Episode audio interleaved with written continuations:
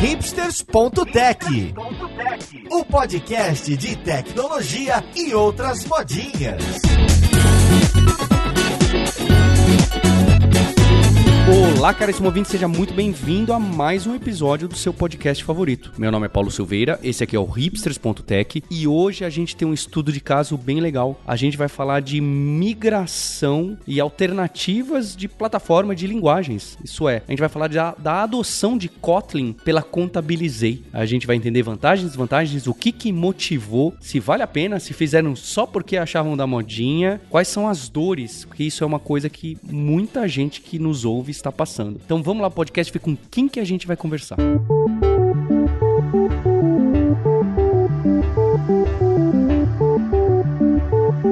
Para essa conversa aqui de hoje, eu tô com o Eduardo Souza, que é especialista em tecnologia na Contabilizei. Tudo bom com você, Eduardo? Tudo bem, Paulo? Tudo jóia. Junto com o Eduardo, eu tô aqui com o João Bini, que é tech leader na Contabilizei. Oi, João. Opa, Paulo, tudo bom? E para essa conversa, tô aqui com nossos co-hosts, tô com Maurício Balboa Linhares. Fala, Linhares. E aí, e aí, vamos falar dessa linguagem aí que queria ser escala e não é, né? Junto com Linhares, a Roberta Arcoverde. A Roberta não sente tanta falta, né, Roberta? Você tem o C Sharp que fez essa dança e o Java não fez. Tudo bom, Roberta? O Maurício focando aí na linguagem e na tecnologia e eu pensando na Contabilizei e lembrando que anteontem foi o último, a gente tá gravando hoje dia 2 de junho, né? Dois dias atrás foi o último dia de entrega do imposto de renda, hein, gente? Olha só. Então é uma honra a equipe da Contabilizei estar aqui com a gente depois do sufoco que provavelmente passaram nos últimos dias aí, porque sempre tem gente tirando dúvida, perguntando. Qualquer pessoa que trabalha com qualquer coisa próxima da contabilidade, o mês de maio, né, por causa da pandemia nesses anos, é realmente deve ser alucinante. Pessoal, eu acho que a gente tem um tópico muito legal para esse podcast. Primeiro, porque Kotlin realmente é uma linguagem bastante interessante por diversos motivos. E eu, eu vou até citar um, tá? Por ter sido criado, e vocês podem me corrigir, ter sido criado inteiramente por uma empresa. E você vai ver, as últimas linguagens que ganharam bastante mercado, elas foram criadas por pessoas no modelo open source mais raiz, sabe? Uma pessoa meio curiosa dentro de algum lugar se juntou com outra e criou o Node.js, né? Bem, eu, não, bem, eu tô falando de framework nesse caso, mas vocês entenderam. É, muitas das coisas mais recentes que explodiram foram de pessoas, né? Foram de pessoas, de grupos, de grupos open source. Algo vir meio top-down de uma empresa, já sei, chega disso, vamos criar uma linguagem, porque a gente é tão especialista aqui em Java e a gente gosta de umas coisas que não estão acontecendo, vamos criar? Vamos. E uma empresa ter um poder desse, uma empresa que até nem é tão conhecida assim, é, é bem impressionante. Então, eu queria entender o que, que acontece na Contabilizei, o que, que acontecia, qual era o cenário, era muito Java, 100% Java? O que, que foi que um dia o Eduardo, o João levantaram a mão, outras pessoas levantaram a mão e falaram, não, olha só, vamos adicionar aqui, colocar, começar a fazer um, um serviço em Kotlin, ou vamos migrar aquela loucura. Vamos migrar tudo para Kotlin. É, o que, que aconteceu para falar, vamos procurar uma alternativa para não ficar só no Java? Por que Kotlin? E qual era o cenário desse estudo de caso? Assim, a Contabilizei, ela nasceu né, em 2014 e ela já nasceu na nuvem, né? Então, desde o princípio a gente já começou a desenvolver para a nuvem e na época os primeiros desenvolvedores, inclusive o CTO da época, eles escolheram hospedar a, os serviços da Contabilizei no Google Cloud. E lá no comecinho, o Google Cloud ele tinha um serviço, né, um dos mais usados dele, que era o Google App Engine. Então você já pegava o teu código, escrevia ali né, é, em Java, e tem, ele suportava Python, daí depois começou a suportar Go e outras linguagens, mas no começo era basicamente aquilo, Python e Java. E, e era um serviço que você desenvolvia e fazia deploy. Ele já subia, fazia o escalonamento, tudo completo. Só que ele tinha uma limitação, então ele usava o Java 7, né? E ficou por muito tempo no Java 7 ali e nem tão recente assim, mas também não teve uma evolução tão grande e ele migrou para o Java 8. E como a gente sabe, né, o Java 7, Java 8, eles tiveram algumas mudanças bem significativas, mas o Google App Engine, na versão que a gente estava usando, que era a versão standard, ele não suportava recursos novos do Java. Então, você começou a ter melhorias ali no Java é, I.O., próprio de streams, né? Então a gente tinha que usar, os desenvolvedores começaram a querer usar porque aquilo facilitava a vida no dia a dia do desenvolvimento e o Google não dava suporte. Então a gente tinha que ficar, ficou muito tempo preso no Java 7 e daí depois migrou para o Java 8, mas também não não estava mais tão atualizado, né? Então o Java já estava caminhando ali para o Java 11, e aí começaram a surgir novas, novas features no Java e a gente não tinha acesso a isso. Né? Quando foi mais ou menos ali por 2017, a gente começou a ouvir de Kotlin um, um pouquinho, né? E, e o pessoal estava ouvindo mais sobre Kotlin no mobile. E no back-end não estava tão forte isso, mas a gente resolveu começar a investigar. Olha, Kotlin ele é uma linguagem que traz bastante recurso, ele melhora a linguagem, melhora a sintaxe, traz recursos novos. Até o Linhares comentou ali alguma coisa do Scala, então a ideia ele traz algumas coisas muito parecidas do Scala, né, que facilitam a, a vida. A própria sintaxe dele é mais enxuta, né? Você não tem aquela coisa gigantesca que você tem no Java. E os desenvolvedores eles queriam um pouquinho mais disso e também a gente conseguiria atualizar a, a nossa linguagem, né? Então a gente começou, começou num evento que a gente fazia, ainda faz aqui na Contabilizei, que é um, um evento chamado Dev Beers, que a gente tira um tempinho para a gente escolher um tema de tecnologia, que uma pessoa fica responsável, discute, né, aquele tema, né, apresenta uma linguagem, um framework, uma, uma, uma tecnologia, de uma maneira bem descontraída, tomando uma cerveja ali no final do expediente e tudo mais. E o pessoal gostou muito, né? Gostou da facilidade, gostou dos recursos que tinha. A evolução do Kotlin estava vindo bem mais rápida que a evolução do Java. E a gente percebeu que a gente conseguia rodar o Kotlin junto com o Java 7 ou 8 que a gente estava preso naquele momento. Então a gente continuava com a limitação né, que tinha no Google App Engine, na versão standard, que era limitado ao Java 7 e 8, mas a gente conseguia usar os recursos mais novos da linguagem, que no final ele transformava tudo em bytecode Java na versão que está lá. Né? Então, é, acho que o João consegue explicar melhor desse processo depois que começamos, né? Que a gente fez o primeiro Dev Beers, que que a gente apresentou a linguagem, o pessoal ficou muito entusiasmado e a gente não parou por aí, né? Começou também a fazer mais coisa, né? Eduardo, perdão, qual que foi a data disso? Foi em 2017. É final de 2017. Ali. Mas você resumiria a principal dor ser essa de tô travado no cloud do Google porque JDK que roda lá é antigo. É, era o, era o principal, assim, que a gente não conseguia evoluir, usar recursos novos que traziam mais, é, mais agilidade, mais é, é, me, código melhor, né? A gente estava preso por conta da linguagem, né? A gente não conseguia evoluir muitas coisas e também porque o próprio Google ele limitava algumas funções do Java quando a gente o tentava usar, né? Por exemplo, o recurso do HTTP, a gente não podia usar o HTTP do, do Java, tinha que usar o que o Google disponibilizava no framework deles. Então a gente estava limitado bastante por conta do ambiente do Google Cloud. Só, só para colocar como uma provocação mesmo, considera o seguinte cenário: vocês estão lá em 2017, o Google fala: Olha, Eduardo, vou te abrir uma exceção, hein? Vou atualizar o Java 11 aqui para você. E o Java 11 estava rodando, tá bem? Então o Java 11 você poderia rodar em 2017 no, no GCP. Então considera isso aí. Isso seria suficiente para vocês? Ou vocês vão falar, ah, legal, mas olha só o que tem ainda já no Java 11, agora no Kotlin 2017, já tem tudo isso aqui a mais. Então, de qualquer maneira, vamos lá pro Kotlin. Você entende? A minha provocação é que eu quero saber que peso que já não tinha os recursos na, naquela época, entende? Ah, sim, sim, exato. Quando a gente, depois desse evento que a gente descobriu o Kotlin e começou a aprofundar nele, né, esse foi a primeira, foi a primeira, primeiro insight ali, né? Então a gente descobriu o Kotlin, a gente tinha aquelas limitações, mas o, quando a gente descobriu o Kotlin a partir desse evento que a gente fez, que é o Dev Beers, a gente viu que tinha muito recurso que facilitava a vida, que já auxiliava, né, no, no desenvolvimento e tornava o desenvolvimento um pouco mais rápido, né? E aí a gente começou a fazer, né, é, algumas guildas para a gente estudar, para aprofundar. Ele falou assim, olha, a gente tem essas limitações hoje com o Java, mas o que, que o Kotlin consegue de fato trazer de benefício para a gente? E aí a gente começou a fazer essas guildas para a gente aprofundar o conhecimento no Kotlin, né? Então, a gente pegou aquele livro Kotlin em Ação, né? E começamos a, toda semana, uma, uma pessoa pegava e apresentava e explorar bem um recurso do Kotlin. Foi nisso que a gente conseguiu é, descobrir alguns recursos lá que para nós eram bastante interessantes, como, por exemplo, é, aqui na, na empresa a gente começou a usar o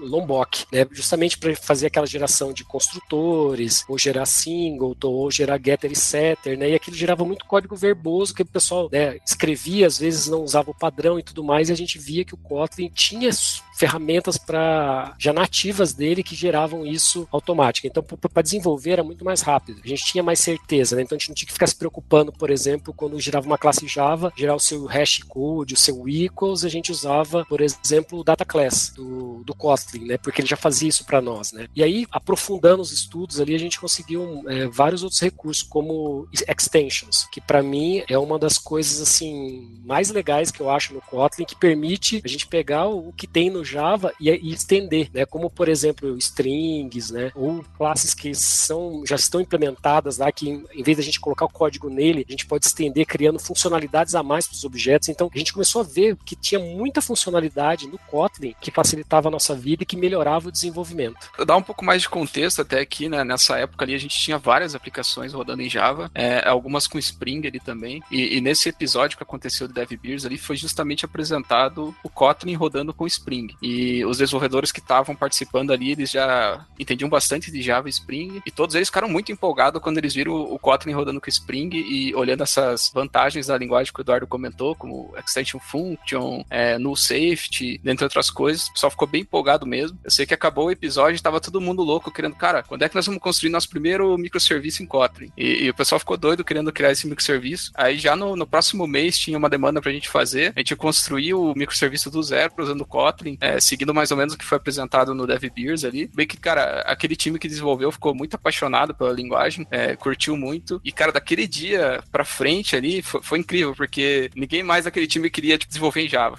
queria todo mundo fazer coisa em Kotlin. E aí meio que acabou se espalhando assim. Então, além dessa vantagem que o Edu comentou de é, a gente tinha aquela, aquele problema no GCP que a gente não conseguia subir a versão do Java, é, ao mesmo tempo as pessoas começaram a se interessar pelo Kotlin e começaram a querer desenvolver com a linguagem. E daí pra frente foi só se espalhando, assim, foi, foi bem interessante o que aconteceu. Tem umas coisas aí que dão um déjà vu terrível, né? Essa parte de extensões me lembra muito os implicits do Scala e a experiência geral da comunidade, né, que foi muito ruim, né? A gente liberar as pessoas a fazer isso, de adicionar novos métodos a classes que já existiam, de colocar coisas que não estavam lá e às vezes era meio surpreendente o, o, comportamento dessas coisas. Às vezes você tinha duas bibliotecas que elas não, não conversavam muito bem, porque uma fazia a extensão dos métodos, a outra também fazia a extensão dos métodos, mas fazia de um jeito diferente. Como é que foi a experiência de vocês de usar essas funcionalidades, essa parte de, de integração com Java, né? Vocês tiveram problema com isso? Vocês conseguiram organizar mais? Como, é que foi usar essas funcionalidades? Uhum. De, de, fato, você aí tem que tomar um pouco de cuidado e tem que padronizar um pouco como você vai criar essas extensions. Então, ali no, no começo, a gente não sabia muito bem o que, que ia acontecer, mas a gente criou um padrãozinho bem simples ali, que a gente criava uma pasta chamada extensions e ia colocando as classes ali dentro. Então, por exemplo, tem a classe Big Decimal e eu quero criar uma extension dentro do Big Decimal. A gente criava um arquivo chamado Big Decimal Extensions. Começava a colocar as coisas lá dentro. E e, assim ia, né? O que, que começa a dar de problema aqui às vezes? Você tem vários projetos espalhados e vários deles têm o Big Decimal Extensions e muitas das vezes eles estão duplicando coisas que um já fazia. Ou então alguém vai fazer uma nova extension no Big Decimal e ele não está ciente desse padrão que a gente está criando. Aí pode ser que ele crie em um outro arquivo uma,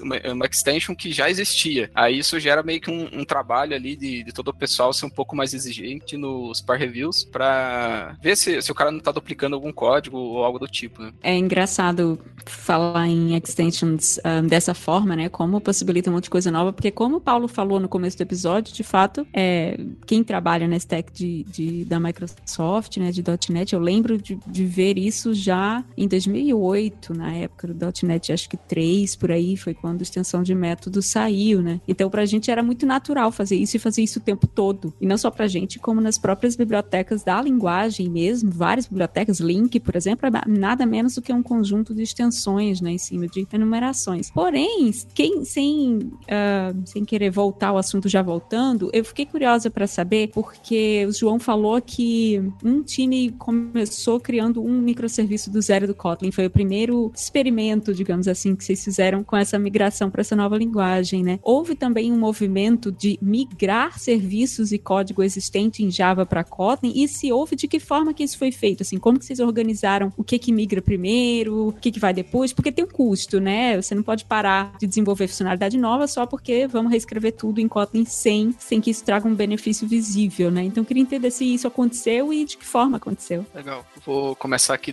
o Edu pode complementar depois. É, mas isso é uma das coisas bem interessantes do Kotlin, né? Que como ele consegue rodar com código Java, se você tem uma base de dados, como era nosso caso, daquela aplicação que rodava em Java 8, você pode começar aos poucos colocar código Kotlin lá dentro, que ele vai conseguir a aplicação vai funcionar rodando código Java e Kotlin ao mesmo tempo. Elas conseguem se conversar. Então, se você, depois que a gente rodou aquele primeiro microserviço, a gente gostou da linguagem, estudou um pouco mais sobre ela e viu, cara, acho que isso daqui é um caminho interessante, a gente pode seguir. A gente tomou a decisão, beleza, agora a gente vai naquela aplicação, que era uma aplicação bem mais crítica, vamos começar a colocar Kotlin lá. Aí o que a gente fez? A gente não começou a traduzir nada do que já existia para Kotlin. Simplesmente quando surgiam novas demandas para fazer lá dentro, classes novas, por exemplo, a gente ia lá e colocava a classe em Kotlin. Depois criava um teste unitário em Kotlin. Depois, ah, eu vou ter que mexer numa classe que está em Java e já vou aproveitar para mudar ela para Kotlin. Então, meio que foi aos poucos a migração acontecendo. Tanto que essa aplicação hoje, ela continua tendo Java lá dentro, ela não é 100% Kotlin e tem muita coisa de Kotlin lá dentro. E, e aos pouquinhos ela está se tornando uma aplicação Kotlin. É, e essa parte de.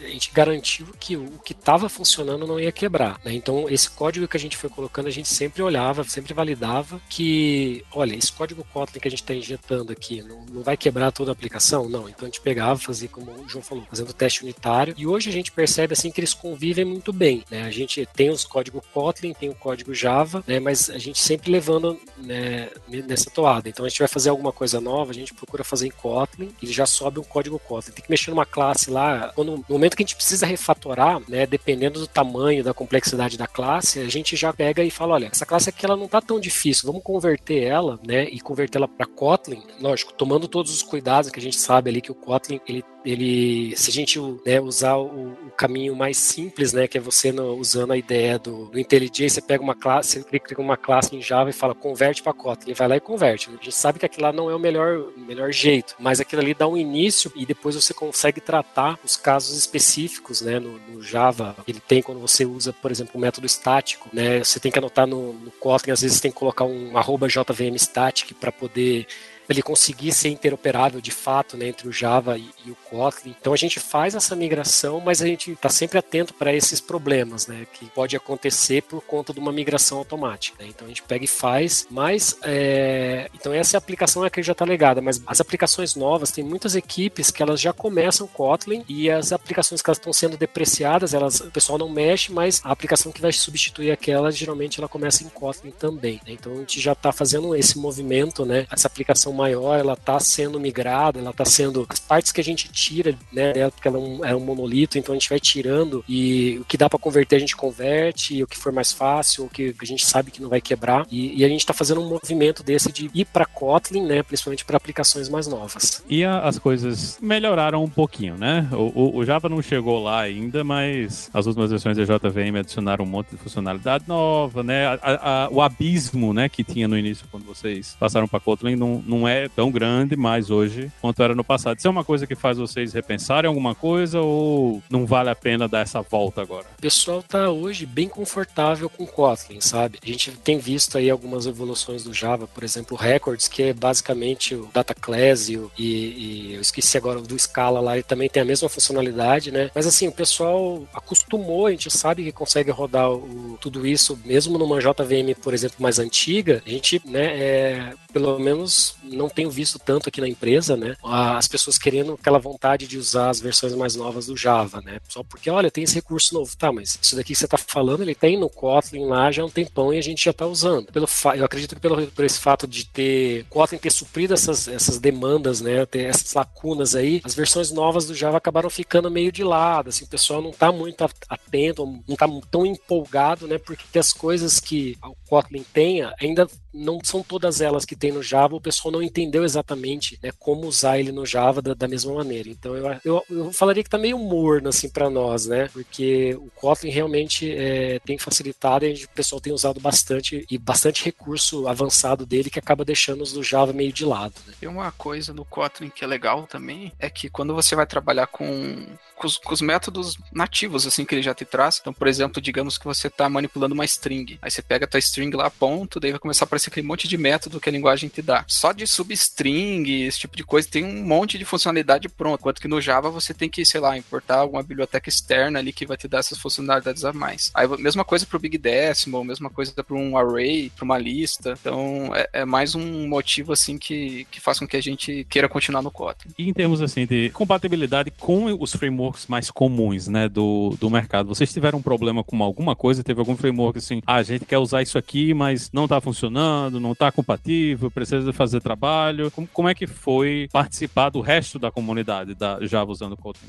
Hoje, tudo que a gente usava com Java, a gente consegue usar com Kotlin, né? Então, as ferramentas, por exemplo, as bibliotecas da Apache, que é o Commons, Commons Lang, Commons Math, o próprio Spring Boot, né, ele tem, ele tem melhorado a cada vez, assim, né, essa compatibilidade com o Kotlin, mas o que a gente tem visto é que do Java para o Kotlin, a gente usar no Kotlin as bibliotecas do Java, isso é natural, acaba funcionando de uma maneira bem, bem transparente. Se a gente fazer uma, fazendo uma biblioteca em Kotlin para usar depois com a compatibilidade com Java, é um pouquinho mais, né, tem um, tem um os cuidados que você tem que tomar, mas uma maioria desses frameworks, né, essas, as bibliotecas, as linguagens são feitas em Java, quando a gente importa elas Kotlin, a gente não tem percebido assim uma dificuldade ou problemas ou, ou incompatibilidades que, que né, não tem sido algo muito visível, assim, tipo, olha, eu não posso usar essa biblioteca porque é, o Kotlin usa dessa maneira, o Java está usando essa, dessa outra maneira e isso está tornando incompatível. Eu não, eu não lembro agora, assim, de cabeça nenhum caso que a gente tenha feito, né, é, justamente por isso, porque o do, o do Java vindo para o Kotlin é, é, de certa forma natural. Os que são feitos em Kotlin para usar em Java, que eu falo que tem que ter um, um ajustezinho ou outro, né, para que o, o bytecode gerado quando a base é Kotlin seja totalmente compatível com Java. Daí tem que usar aquelas anotações que eu falei, às vezes um JVM estética, alguma coisa, para que o Java consiga entender exatamente como seria, né, se fosse programado em Java, né. Mas eu, talvez o João conheça algum outro caso ali, mas eu, eu particularmente não tenho pego nenhum desses casos de incompatibilidade até o momento. É, falando dos grandes grandes frameworks, assim como o Spring, cara, eu nunca tive nenhum problema. Funcionou tudo ali. É, um, um, caso que eu lembro que deu problema foi o Lombok, que o Lombok ele trabalha de um jeito um pouco diferente ali. Aí quando você tá com o código misturado Java e Kotlin, é, se você tem uma classe Java que tem Lombok e você cria uma classe Kotlin para consumir aquela classe Java que tem Lombok, pode ser que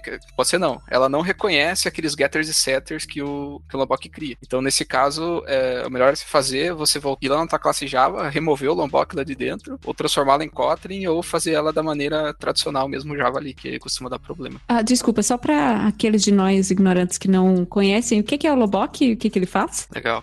É que o, o, Java, né, quando você cria uma, uma classe ali e cria suas variáveis lá dentro, é comum ter que criar os getters e setters, ter que criar alguns construtores padrões ali. E o Lombok é uma ferramenta no Java que você coloca algumas anotações na tua classe, que ela vai lá e vai criar automaticamente para você todos os getters e setters setters, vai criar alguns construtores, dentre outras coisas que ela oferece também. É uma mágica, sim, Roberta. Sabe o mecanismo de, de properties, o atributo, sei lá qual é o como que se usa o nome em C Sharp. Aí no Java fizeram uma gambiarra que enquanto você está programando, esse plugin ele intercepta a compilação usando aquelas coisas do que hoje em dia é padrão do Java, ele intercepta a compilação e já gera bytecode ali no meio para inserir aquele get set que você não está lendo, ele nem está no seu código, nem tem anotação, nem tem nada, mas ele gerou aquele getter e setter. Se você descompilar o ponto .class, tem um getter e setter que foi é, magicamente inserido ali. Então no código você não lê, mas no autocomplete ele te dá o get e o set. Então, basicamente, infelizmente, é aquele tipo de coisa que no C Sharp tem há 10 anos, de uma maneira estruturada e tal, e alguém criou um plugin meio maluco. Na época, o Lombok era uma coisa, no começo era que nem tinha aquela coisa de interceptar a compilação do Java e etc. Era na unha ali um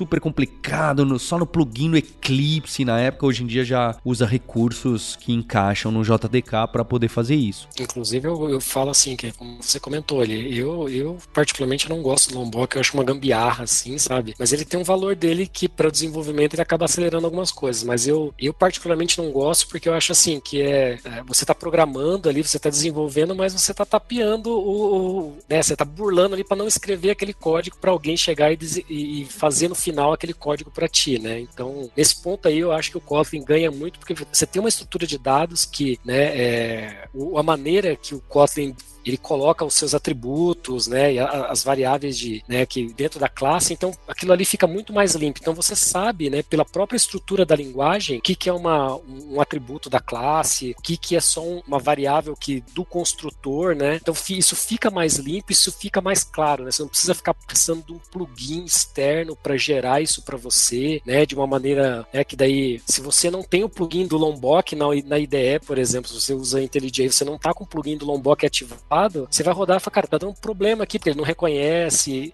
enfim, né? Esse é um, um comentário ali. Eu, particularmente, nesse ponto também, assim, eu gostei do Kotlin porque nos deu a possibilidade, assim, de, de cara, não vou usar Lombok, meu código vai ficar limpo do mesmo jeito, só que eu não vou usar esse subterfúgio aí do, da IDE e do plugin junto com o Maven lá para ficar gerando esses artefatos, esses métodos no meio do caminho para, né, para você não ter que escrever esse código lá, né? Lá no Scala a gente tinha, tinha um, um tinha não, continua tendo, né? Até hoje, o problema de, de compatibilidade binária entre versões. Você compila para uma versão do, do Scala e se você compilar a mesma coisa para outra versão e só atualizar o binário lá na JVM, muitas vezes não vai funcionar, né? Porque tem que fazer muita mágica para com classes é, anônimas para pegar o, o, os lambdas, essas coisas todas, para funcionar em versões anteriores do, do Java, né? Você, vocês têm esse mesmo problema com Kotlin de compatibilidade binária entre versões ou Kotlin faz mágica aí? Cara, eu nunca passei por esse problema. É, na documentação do Kotlin Ele diz que ele tem compatibilidade a partir do Java 6. Então, quando você cria uma aplicação em Kotlin ali no teu, no teu arquivo de Maven ali, você consegue dizer para qual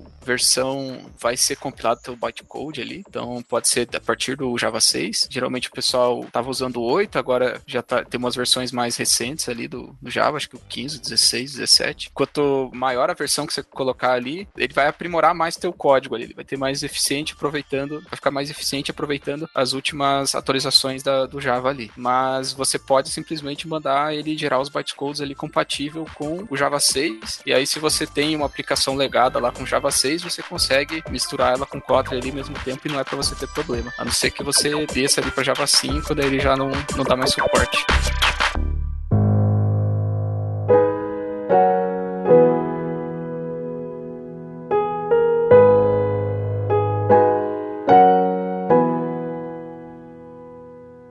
Saber qual que é o cenário hoje. Uh, o cenário hoje, vocês falaram um pouco, mas eu, eu queria ter uma, uma noção global. Hoje, tudo que é novo é em Kotlin, tudo que é antigo e alguém vai mexer tem que migrar para Kotlin parte por parte ou serviço por serviço? É, e qual que é mais ou menos essa porcentagem. Fiquei também curioso para saber se vocês continuam apenas no GCP ou majoritariamente no GCP ou se já começou a se complicar a vida como as outras pessoas já se complicaram. Hoje, assim, a gente tinha levantado um número né, para apresentação uns tempos atrás, a gente já tinha, era, era 40% mais ou menos, né, João, do código do Isso, nossa, 40%. Da, da nossa base de código, ela já estava em Kotlin. Então, assim, é uma migração que a gente não está fazendo ela de maneira ostensiva, né? Tipo, assim, vamos migrar tudo, assim. Então, o que vai surgindo, vai entrando como Kotlin, né? E a gente também olha, né? A gente não sai, ó, vamos mexer nesse código, vamos obrigatoriamente mudar para Kotlin, né? Então, se a gente vê uma oportunidade de ganho ali, de melhoria de código na hora do refactor, e, e a gente consegue fazer essa, essa migração de uma maneira, né, sem muito, sem perder muito tempo ali, sem ter que fazer, fazer grandes mudanças, aí a gente vai convertendo. Os códigos, assim, que a gente tem um pouquinho pouquinho mais de, de receio são aqueles códigos ainda precisa de grandes refatorações, umas classes muito grandes, que tem muitas dependências, essas ainda a gente acaba é, deixando um pouco ali, porque, como eu falei, a gente começou lá atrás, né, então tem muito código legado ainda, né, que por conta do cenário e todo o momento da empresa, né, acabou ficando alguma coisa que talvez não estava é, corretamente ou não estava bem coberta por testes, então esses códigos ainda têm um, um certo problema, a gente tem, não tem uma, uma certeza absoluta que se a gente for migrar para Kotlin, por exemplo, vai funcionar tudo, tudo bem, né? Então a gente é, vai fazendo com parcimônia, né? Então os códigos assim que a gente tem certeza do funcionamento dela, a gente acaba migrando quando tem essa oportunidade, mas, né, falando assim desse cenário hoje, então a gente tem essa o nosso code base ali, então 40% do nosso código atual ele já está em Kotlin e esse número está crescendo, porque novos serviços estão sendo criados, né? Quando a gente está fazendo essas atualizações, então continua um pouco esse trabalho de refactor, criar testes e para o que já existe. Então isso, né, isso também está sendo migrado para Kotlin aos poucos, né? Então a gente continua numa, numa, evolução, a gente não parou, né? A gente não vai, não, não tem isso aí de parar só para fazer uma migração de linguagem, porque a gente acredita também que isso no final não vai trazer valor para o cliente, não vai agregar tanto para ele, né? Tipo, o código vai estar tá funcionando basicamente o mesmo. Então não tem por que parar só para fazer uma, uma mudança de linguagem. Quando a gente enxerga a oportunidade, a gente pega e faz essa migração, né? Né? Alguma coisa aí, João? A questão da cloud, ali, acho que o Paulo perguntou também. É, a gente continua usando o GCP, ali, a gente não está usando mais de uma cloud no momento. É, o que mudou, na verdade, naquela época já tinha também, só que a gente acabou não comentando, é que a gente tem aquela aplicação rodando em App Engine, mas tem também um Kubernetes rodando, e a gente usa algumas outras ferramentas ali da cloud também, como Cloud Function. Essas são as principais, assim, de que roda aplicações mesmo. E vocês notaram alguma vantagem em si, além da, de conseguir rodar em versões anteriores, né? De vocês estarem usando Kotlin em vez de Java, nessa coisa de, da nuvem? Olha, da nuvem, assim, pelo fato de rodar na nuvem em si, é, vou falar assim que não vantagem real entre Java e Kotlin eu não, não vi assim, porque no final ali o que, que a gente acaba tendo, né? Nesses serviços novos, como a gente tem usado e experimentado, por exemplo, Spring Boot e Quarkus também, algumas equipes têm, têm brincado com Quarkus aí, é, no final que a gente acaba gerando para rodar num, num, serviço do Kubernetes, a gente gera uma, no final gera uma imagem Docker ali que tem como imagem base o Java, né, o 13, 15, 17, dependendo da, da, da versão lá. E esse Docker, né, essa imagem Docker, ela acaba rodando no Kubernetes, né? Então independe, assim exatamente do, da linguagem no, no, ambiente, né? Agora falando do, desse do Google App Engine, no final é, é aquilo que a gente falou, ele o, quando a gente está fazendo build da, da aplicação, ele vai gerar aqueles bytecode de acordo com a, com a versão do Java, que hoje ainda, né, no, no standard lá é o 8, mas a gente tem feito uns testes também que no final com o App Engine numa versão flexible, a gente consegue usar versões mais novas, mas ele acaba, no final ele gera também uma imagem, mas é que o Google que acaba gerenciando essa imagem mais, né, assim, daí a gente consegue usar um Java mais novo e tal, e usa, e o, como o João falou, na hora do build, ele gera e consegue utilizações melhores para o Kotlin, né, usando os recursos mais atuais do Java. Java. Mas eu não consigo falar assim, especificamente da cloud, o Kotlin com o Java, ele vai ter essa vantagem, tipo, sei lá, melhoria de performance ou tempo de, de startup mais rápido. A gente não, não consegue perceber isso sim, porque no final, é, é para nós ali, vira o, o bytecode como se fosse Java normal, né? Kotlin tirando vantagem do Java em relação a rodar na cloud, é, acredito que não vai existir mesmo. A vantagem que tem é que todo o ecossistema gigante de Java que existe, o Kotlin consegue reaproveitar, né? Na hora da formação mesmo da da, da galera. Como não é, não é uma linguagem tão distante, né, do, do Java, mas tem conceitos que são bem diferentes. Tem muita coisa ali que vem de linguagens funcionais e, e é um estilo bem diferente do que a gente estava tá, acostumado no Java do passado, né? Hoje, hoje a gente está mais próximo dessa visão mais funcional, mas para vocês, né, dentro das soluções que vocês têm hoje, vocês veem as equipes indo mais para esse lado do estilo funcional mesmo, de pegar o, esse estilo que a, a, a linguagem meio que empurra você para lá, ou vocês, ou o código ele lembra mais o Java? Então, a gente tem, tem forçado bastante o pessoal assim a pensar um pouco mais funcional, né? Tanto é que talvez um, um dos maiores, um dos primeiros, assim, quando a pessoa vai programar em Kotlin, sempre quer começar a fazer tudo com, sei lá, if, né, if else, aí fala, não, peraí, você pensa no, no, no, no que você tem ali no objeto, né, e começa a usar uns recursos lá, então, olha, eu quero usar, né, tipo, verificação objeto é, é nulo e dentro ele chama um, um método do objeto. Fala, não, usa aqui a maneira que ele tem com usando o, o map, ou tratar a própria lista tratar com maps, usar uns recursos ali também que a gente Kotlin a gente acha bem legal, por exemplo. É, se um objeto é nulo ou não, que você tem aquele coringa lá, o interrogação, ó, se ele é nulo ou não, então usa esse método aqui, por exemplo, also, ou let, ou run, ou apply, que ele já permite que ele vai passar aquele objeto para dentro e vai permitir você fazer todas as operações ali. Então, e, usando como um, como parâmetros né, desse método ali, o also, o run, o próprio objeto e passando uma função para ele. Então, a gente, quando o pessoal começa a, a, fazer código Java, Java dentro do Kotlin, a gente vai fazer os PRs, a gente fala, olha, você pode usar aqui dessa maneira, você pode usar essas, essas funções aqui que são nativas do próprio Kotlin, né? Você não, você não precisa mais ficar fazendo esse tipo de comparação, né? Então, às vezes o pessoal reclama, fala, pô, mas e aí, não, não tem ternário no, no Kotlin, né? Como é que a gente faz? Fala, não, é, é, tem essa outra maneira de você fazer, tem que pensar de uma maneira diferente. Então, tem uma curva de aprendizado no começo, a gente vê que o pessoal tende a fazer código, bastante código Java na linguagem Kotlin, mas a gente procura, durante o processo dele de adaptação na linguagem, linguagem começar a, a mostrar a maneira Kotlin de resolver os problemas. E a gente percebe que, uma vez que a pessoa ela entende aquela maneira lá, né, que é bem pro lado do funcional, elas, elas começam a produzir uns códigos melhores e começam a entender bem o funcionamento. Até que a gente vê que quando vai indo, as pessoas, depois que elas assimilam ali, elas conseguem enxergar até o problema do código Java. Fala assim, poxa, mas no Java eu tenho que fazer esse código gigantesco, sendo que no Kotlin eu consigo fazer de uma maneira mais simples, né? Mas é, o acompanhamento que a gente faz é esse, a gente tem um treinamento básico que a gente dá aqui de Kotlin, mas muito do que ele aprende do conhecimento da linguagem é no dia a dia, no, nos, no que a gente dá de consulta por request, ou nos peer reviews que a gente faz, ou programação em Park, de vez em quando a gente faz também, mas é, e assim que eles, as pessoas vão aprendendo e conseguindo assimilar melhor os conceitos. Cadê o, cadê o curso, Paulo, de Kotlin para programador Java? Tá aí, tá aí, tem coisa. A gente tem coisa, tem, tá ficando muito legal. Tem, a gente tem sentido, né? A gente é, separou bastante, não só para Android, não é? A gente começou a separar, não só ensinar o Kotlin para Android, porque realmente tem esse é muito mais forte, tá? É, acho que vocês sabem, não é? Esse case é cada vez mais comum. Acho que vocês certamente em 2017, por mais que Kotlin já existisse há algum tempo, é, foram early adopters para colocar em, em algo tão sensível e importante assim, não é? Uma coisa que a gente percebeu é que quando o pessoal falava de Kotlin, a gente falava de Kotlin, sempre remetia ao mobile. E a gente falava, não, a gente está usando é.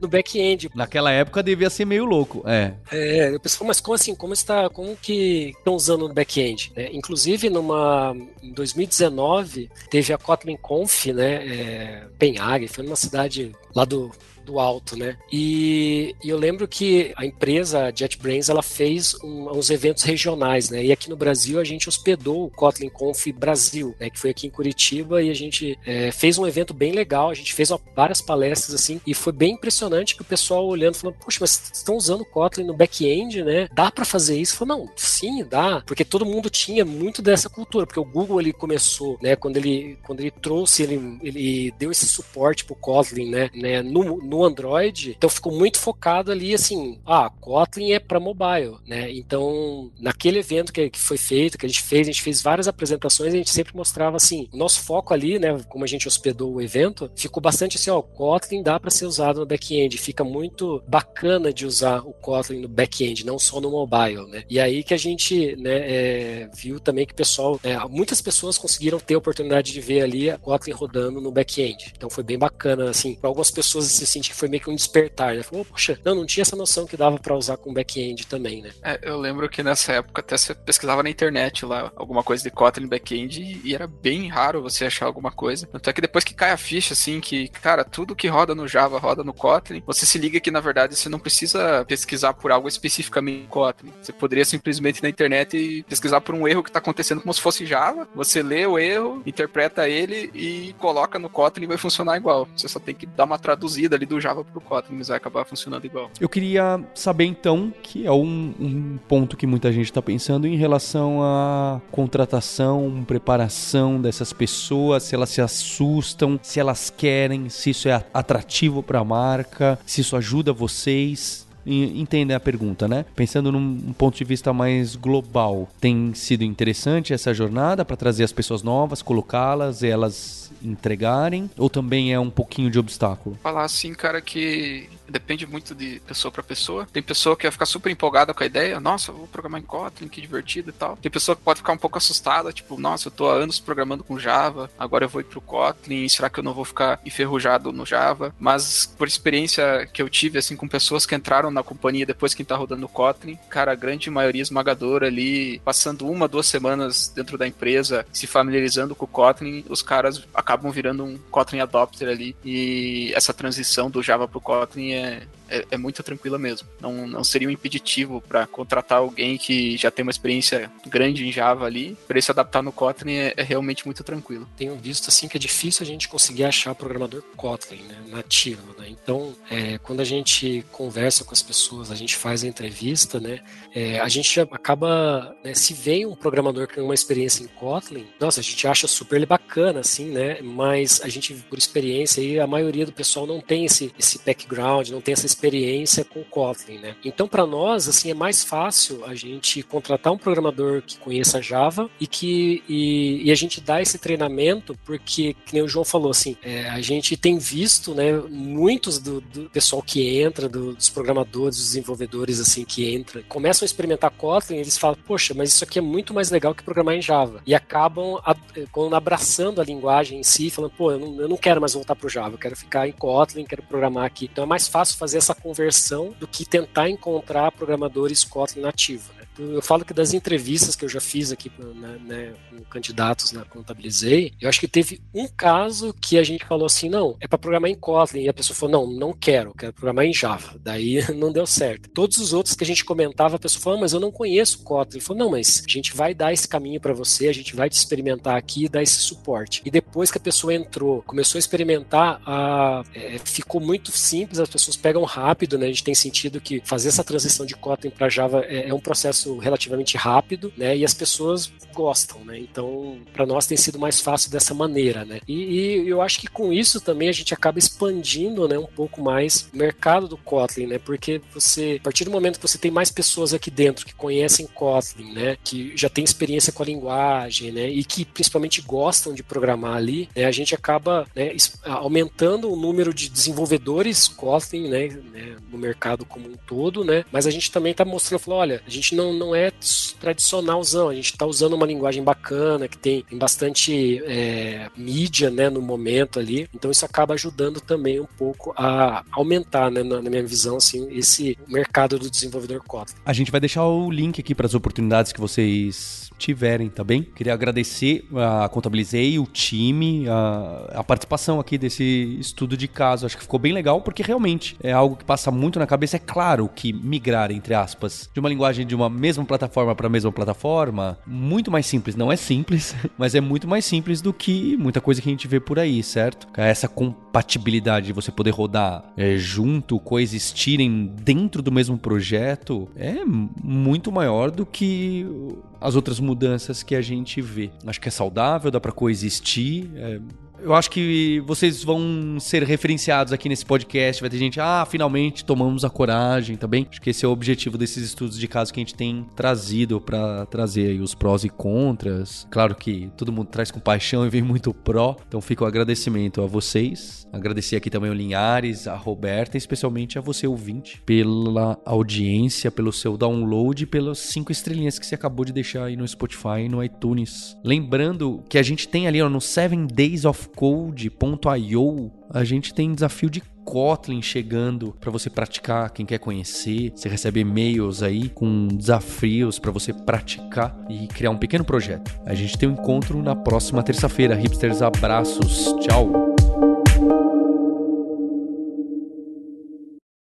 E se você gosta do hipsters.tech, eu queria lembrar que a Lura não patrocina e não cria apenas o Hipsters. É, tem diversos canais de YouTube, podcasts, que a gente participa lá diretamente. A gente está lá no Jovem Nerd, a gente está no Nerdologia, a gente está no Ciência Todo Dia, no Manual do Mundo, a gente está em diversos podcasts e YouTubes de tecnologia. A gente está com o The Champs, com o Mário Soutinho, com um monte de gente, com o Peixe Babel. Então, se você entrar em alura.com.br barra Luraverso, você vai ver todo esse universo de influenciadores e influenciadoras de tecnologia que a gente tem muito orgulho de apoiar e mostrar o que, que a gente está fazendo aí, o que, que é o nosso trabalho e que nosso objetivo realmente tem um compromisso com a comunidade e do crescimento da ciência, da tecnologia e do estudo com a comunidade brasileira. Então, vai lá conhecer um pouco mais desse trabalho nosso.